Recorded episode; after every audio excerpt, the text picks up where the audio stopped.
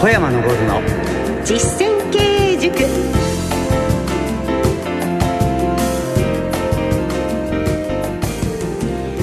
ご機嫌いかがですか？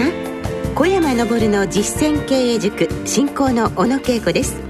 そしてこの番組の塾長は小山昇さんです。よろしくお願いいたします。よろしくお願いします小山さんは株式会社武蔵野の代表取締役社長でいらっしゃいます。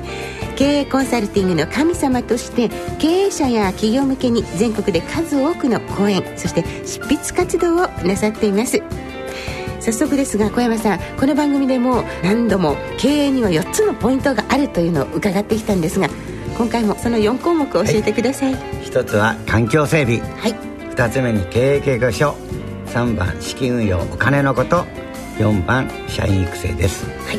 この項目は毎週こう一生懸命頭にすり込んでおりますがそのうちの1つ目の環境整備についてえ特集をもう3回続けてまいりました。今回が4回目となりますので、まあ、一つのまとめとして具体例などいろいろと伺っていきたいんですがやっぱりこう成功例失敗例はいろいろありますか？たくさんありすぎて、それだけで本2冊ぐらい書けますよ。うわ伺いたい。本当にきっとねもう実際にやってみないとわからないことってたくさんあると思いますのでぜひそのあたりを具体的にどうしたらいいのかというアドバイスを含めて今日は環境整備の特集4回目をお送りしてまいります。小山昇の実践経営塾。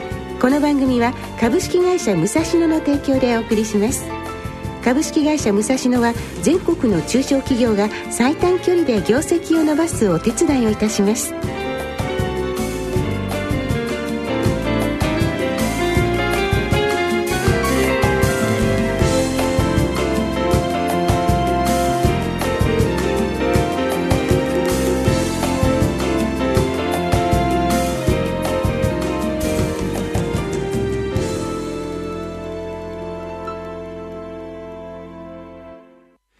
小山昇の実践経営塾。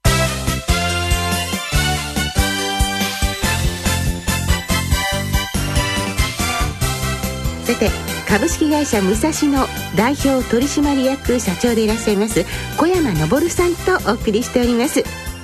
この小山昇の実践経営塾では経営者をサポートするお話特に中小企業の経営者の皆様に向けて役に立てていただけるようなお話をしております。今回は環境整備その特集の4回目となりました。小山さん環境整備というのはまず仕事場をきれいにして整えるということでよろしいんですよね。そうです。その通り。まあ言うのはたやすいような気がするんですがで実際はどのようにしたらいいのか。ということで今回はその環境整備の特集4回目ということになりますが実は小山さんラスベガスに行かれたそうですよね。そうです。帰ってきたばかりです。ラスベガスにですね、はい、連れていくのは一つはですね、えー、環境整備をやってるところをきちっと見せようということですね。すみません。私遊びに行かれたのかな遊びも行ってますよ。もちろん。でも環境整備の、まあ、視察研修ということで行かれたんですよね、はい、社員の方たくさんいらしたんですか？社員の人は、成績のいい人だけ連れていく。わあいいですね。皆さんきっと嬉しくて。勉強するのが嬉しくて行ける場所ですよね。そうですよ。あじゃあ今日はそのラスベガスの、まあ、環境整備のお話などを伺っていきたいと思いますがあのラスベガスで環境整備の大切さを何か気づかせてくれるものというのがあるんでしょうか？はい。ラスベガスのね、えー、一番古い賞で、ね、ジュビリーっていう賞があるんですが、えその賞はですねザ・ラスベガスなんですが、はい、ある時私あの、えー、そのバックヤードツアーに行ってですねダンサーの方が説明してくれて質問したことがあるんですよ、ええ、何を質問したかというとあのスターの方が風邪ひいて休んだ時どうするんですか？思いません？ままあ思いますけど、ね、質問されたんですそう。そしたらですね部長ダンサーが「私がやります」要するに部長ダンサーっていうのは全部どのパートの誰が休んでもできるようになってる。課長はここってするとね急に休んだらピンチヒッターが出ますよね、ええ、それから瞬時にこう着替えてますから、ええ、そこで何になってるかと実はバックヤードはですね置き場が決まってる。このドレスはどこでどういう順番に置いてあるかってことが見せてくれるんですよ。えー、すごいですね、はい、タイタニックのやつはこうこうってね。それをこうねバックヤード社員の人に見せてそして夜ショーを見せるんですよ。ええ。ああそうかなるほど。表の綺麗なところだけ見て実は裏がどうなってるかってあまり普段考えないですもんね。そうなんですよ。あでもあの綺麗なものを見せるためには楽しいものを見せるためにはバックヤードが環境整備されていると。そうです。すごい。まさに研修の場ですね。そうなんです。これね特別にねお願いしてやってるんですよえー、で実際に見に行かれてここは特にこんな工夫してるなですとか何かそういった情報を教えていただけませんか？そうですね。ですからまずですね、ええ。きちんと置き場が決まってこれはですねもう整頓ですね、はい。私もうこのバックヤードツアー20回ぐらい行ってるんですがいつも同じところに同じものが置いてある。えー、これはすごい。すごいですね。だから探し回る手間がない。時間の節約そうですまず置き場が決まっているそれないとすぐ瞬時に着替えられないんだよ、出れないし舞台が上がらないじゃないですか。そうですね、わなんか今伺ってたらああいうショーも会社経営もそういう見た目と整理とって全く同じなんですねそうなんです。同じなんです。それから今のショーでですね、大切なのは、ええ。ダブルキャストトリプルキャスト。このことはですね、私ども会社に持ち帰ってですねアルバイトの方の仕事がダブルキャストトリプルキャスト。あれ社員もそうなんです。だから、はい。残業がないんですよ。ええ誰でもできるから。はい。というふうにですね楽しいことを体験させて会社に取り入れてるんですよなるほど。じゃあまず置き場決める、そうです。そしてダブルキャストにする。そうなんです。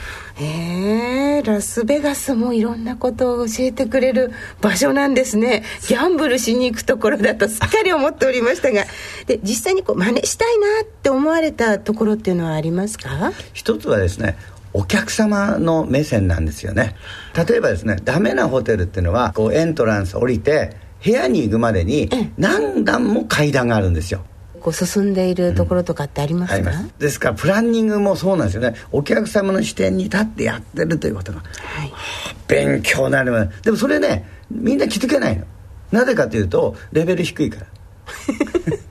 その時ですねダメなホテルを見せて解説しといてええ。良いホテルを見せるとなるほどって分かんない。だからこれまで何度もおっしゃってましたね。そうです。はい、ダメなことが体験がないとダメなんですよ。はい、理解ができない。うわーまずお客様目線になってることってこれすごく大切なんですね。です。もそれに気づくにはダメの体験もしないといけない。そうなんですよ。そうですね。確かに、はい。気分いいと何がいいのかわからないです。もんそうです。そしてこのラスベガス行きは今度は小山さんの、まあ、会社にとって社業にとって大きな効果っていうのはもちろんまあいろんな効果あると思うんですが実際にこれ効果があったっていうのってありますか？あります初めてですね、えーラスベガス行った時はナンバーワンのホテルがそれが今はもうねどうしようもないホテル。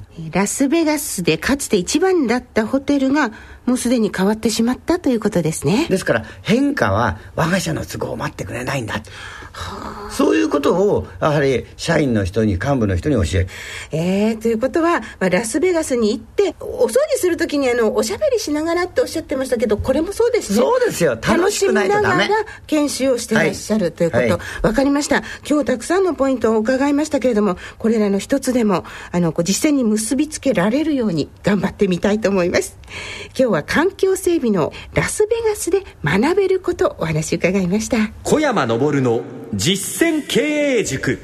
それでは今日の一言をお願いしたいと思います。良いホテルって実はバックヤードがすごい綺麗なんです、バックヤードってね地下にですね1万5000人も働いてるんですよ。はい。であの床なんかもピカピカ。すごい。バックヤードのバックヤードが綺麗。ええ。そう。環境整備ですね。環境整備ですよ。わかりました。これしっかり覚えておきます。ありがとうございましたここでこの番組をお聞きの皆様にお知らせです小山さんが経営する株式会社武蔵野の現地見学会9年間で延べ7400人以上も参加したという人気のプログラムをご紹介します。この現地見学会では、小山さんが強い会社の作り方について講演を行うほか、株式会社武蔵野本社や営業所をご案内します。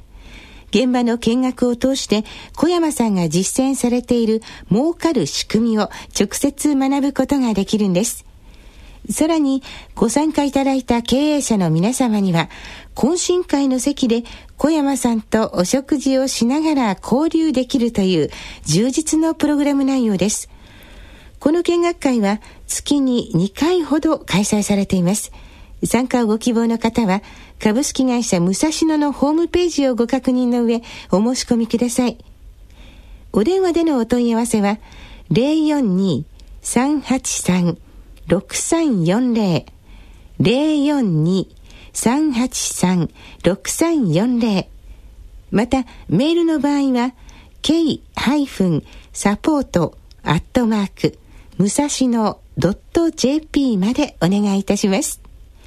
ラジオでお聞きの小山さんの経営ノウハウを直に学べるチャンスですから、皆さんぜひチェックしてみてください。さて、環境整備について4回にわたって特集でお送りしてきましたが、小山さん、まとめていただけますか？はい。環境整備はですね、遊びも仕事も、はい、ね、同じなんですよ。遊びも仕事も環境整備。今度はまた、えー、遊びの方の環境整備プライベートの環境整備も機会あったらお話ししましょう。ああぜひお願いします。ところであのラスベガスに研修に行かれた時にギャンブルもされて楽しまれましたよね。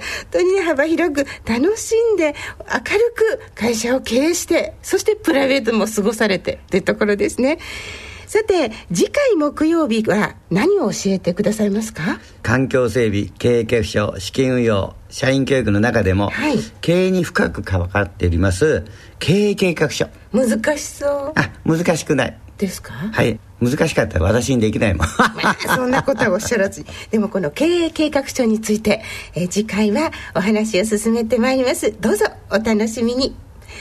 この番組では皆様からのお便りをお待ちしていますおはがきでお送りいただける場合は、郵便番号107-8373ラジオ日経小山昇の実践経営塾宛てにお送りください。またメールは番組ホームページ右下にご意見お問い合わせという緑のボタンがございます。こちらをクリックしてメールフォームでお送りください。また番組のツイッターがございます。アカウントは小山ラジオですので、ツイッターにもどうぞご参加ください。書き込みお待ちしております。最後にこの番組の聞き方もご紹介しておきます。ラジオ日経の放送はパソコンやスマートフォンを受信機代わりにしてラジコ .jp、ラジコでもお聞きいただけます。放送の翌日には番組を丸ごとポッドキャストとオンデマンドで配信しています。皆様のご都合に合わせて自由にゆっくりと番組をお楽しみください。株式会社武蔵野代表取締役社長の小山昇さんとお送りしてまいりました。小山さんありがとうございました。ありがとうございます。お相手は小野恵子でした。小山昇の実践経営塾この番組は株式会社武蔵野の提供でお送りしました。ではまた来週。